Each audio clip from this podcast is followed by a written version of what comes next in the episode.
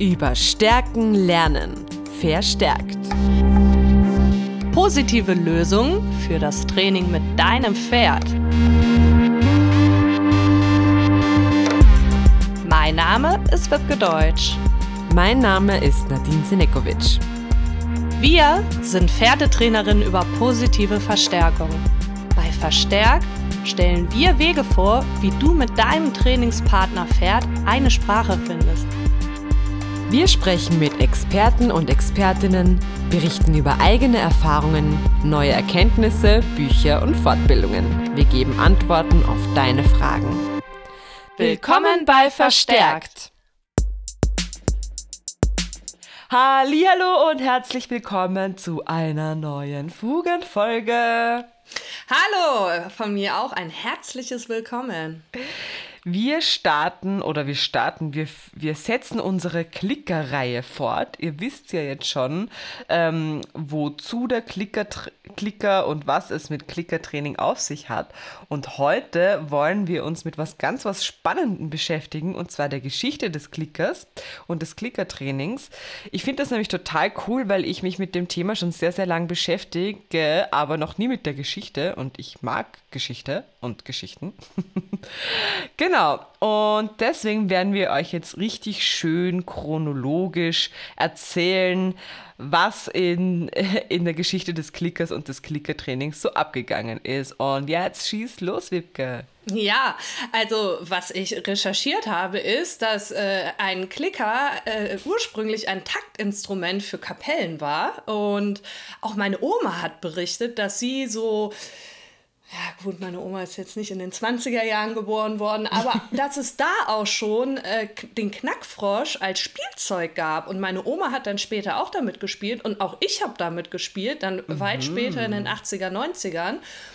Ja, und in den 50er Jahren auch eine total spannende Geschichte, war der Klicker sogar ein Lebensretter. Und zwar der Klicker der britischen Marke ACME.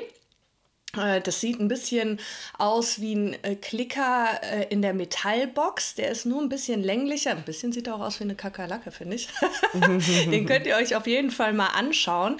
Der ist ähm, in, in, in rechteckiger Form aus Messing und hat innen diese Metallzunge. Und die kann man dann drücken. Und warum der Klicker ein Lebensretter ist, das äh, will ich euch mit einem Zitat von General Maxwell D. Taylor, Kommandant der 101. Airborne Division, ähm, ja, näher bringen. Ich will das Zitat einfach mal vorlesen. Und das Ganze hat sich ereignet am 6. Juni 1944 in der Normandie. Ähm, das war der Wendepunkt des Krieges. Und äh, ja, ich lese mal vor, was er sagt.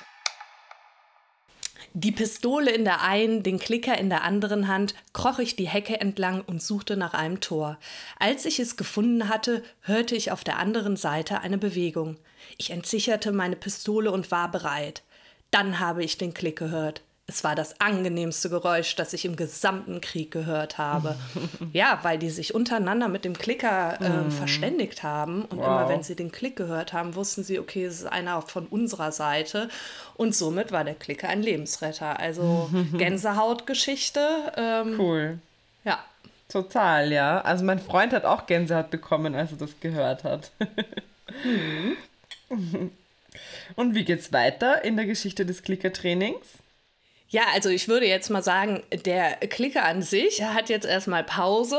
Ich denke mal, als Knackfrosch, als Spielzeug ist er dann tatsächlich weltbekannt und das immer noch. Mhm. Und würde mal in die Geschichte des Klickertrainings mit Tieren überschwenken, weil Sehr das gut. ist ja eigentlich genau das, was uns interessiert.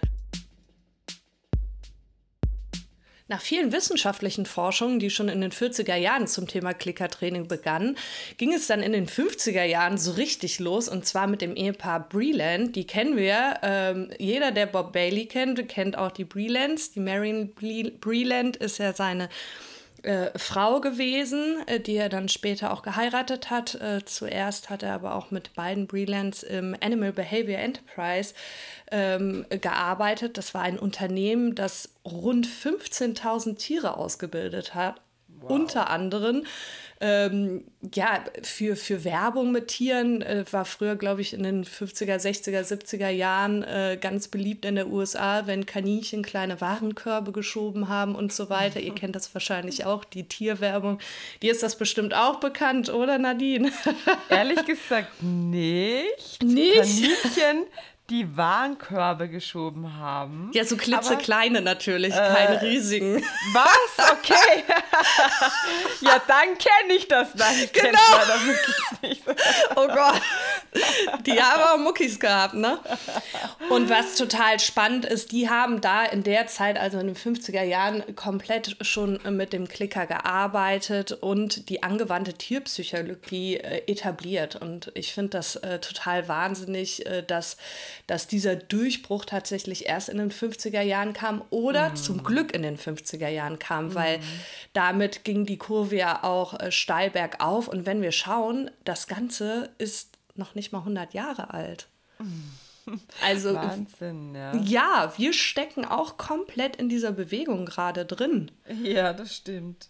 Das ist sensationell, oder? Ja, also mich, mich, ja, mich fasziniert das auch immer wieder vom Neuen. Naja, und in den 60er Jahren ist es auch total spannend, ähm, weil da die US Navy, also einerseits ist es spannend, andererseits ist es auch ein bisschen, ähm, ja, gut. Ich sage einfach, was ist und jeder bildet sich seine Meinung dazu. Gibt es das äh, US Navy Marine Mammal Programm. Mammal, es kann sein, dass ich falsch ausgesprochen habe. Es geht auf jeden Fall darum, dass große Meeressäugetiere ausgebildet worden sind, unter anderem für Objektbewachung. Ähm, aber auch äh, um Taucher beispielsweise, die sich im Meer ähm, ähm, verschwommen haben oder vertaucht haben, äh, wieder zurück zur Basis äh, zu führen. Also zum Beispiel Delfine, die die aufgespürt haben und dann wieder zurück zum U-Boot gebracht haben, solche Sachen. Ähm, und da war Bob Bailey Ausbildungsleiter. Also auch der ist schon so lange mit diesem Thema in Verbindung und hat das auch weit vorangetrieben. Ähm, und ich finde das total spannend. Da findet man ganz, ganz viel im Internet zu. Auch im Kalten Krieg wurde viel ähm, mit Tieren, Klickertraining erprobt. Manche Dinge, das vielleicht, warum ich eingangs so skeptisch war, waren nicht so schön. Da wurden zum Teil Katzen aufgeschnitten, um irgendwelche Kabel zu verlegen. Grausam. Mm. Andere hingehen waren aber echt in Ordnung und ich denke, wenn ein Delfin einen Taucher zurückführt, ist es auch für mich in Ordnung. Wenn natürlich ein Delfin eine Bombe irgendwo hinbringt, ist das wieder nicht so in Ordnung. Mhm. Aber im Großen und Ganzen ist es einfach total spannend, dass dieses Feld immer weiter über die Jahre ausgebaut worden ist. Mhm. Ja, und in den 70er Jahren schließlich bei Karen Pryor angekommen ist, die das Klickertraining dann erstmals im Delfintraining eingesetzt hat. Und ich glaube, du, Nadine, hast jetzt nochmal ganz andere Beispiele mitgebracht und kannst die Historie wundervoll weiterführen. Genau. Du hast ja jetzt auch schon was so ein bisschen angeteasert, was in der nächsten Folge kommen wird. Darauf könnt ihr euch auf jeden Fall schon mal freuen. Das werden wir dann, wenn wir uns verabschieden, noch mal ein bisschen näher drauf eingehen, aber wir wollen nicht allzu sehr spoilern. Ähm, du hast jetzt schon mit dem Delfintraining äh, begonnen. Also man hat ja sehr, sehr lang äh, mit Delfinen trainiert, bis man das dann quasi auf andere Bereiche ausgeweitet hat. Und in meinem Geburtsjahr 1992, es ist ein Zeichen, ähm, hat es dann Ew. das sogenannte Don't Shoot the Dog Seminar gegeben. Und da wurde mit Klickern gearbeitet. Aus irgendeinem Krimskramsladen haben die die im Vorhinein besorgt und dann eben das Training an Hunden vorgezeigt. Und aus diesen Seminarteilnehmern ähm, oder diese Seminarteilnehmer und Teilnehmerinnen haben dann ganz wertvolle Dinge draus gemacht. Also die haben dann zum Beispiel eben Service Dogs ausgebildet, also ähm, Blinden für Hunde äh, und so weiter.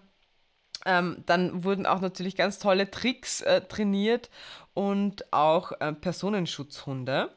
Genau, und dann quasi, es ist, man ist lange im Bereich der Delfine herumgeschwommen mit dem Klickertraining. Dann kamen die Hunde und ähm, da hat sich das dann nochmal ausgeweitet und erst dann kamen nämlich die Pferde und zwar mit der Alexandra Curland, Curland, Curland, glaube ich. Mhm. Ähm, von der habe ich auch einen Online-Kurs, der ist eigentlich ziemlich cool. Und ähm, sie ist quasi so die Koryphäe des Klickertrainings für Pferde.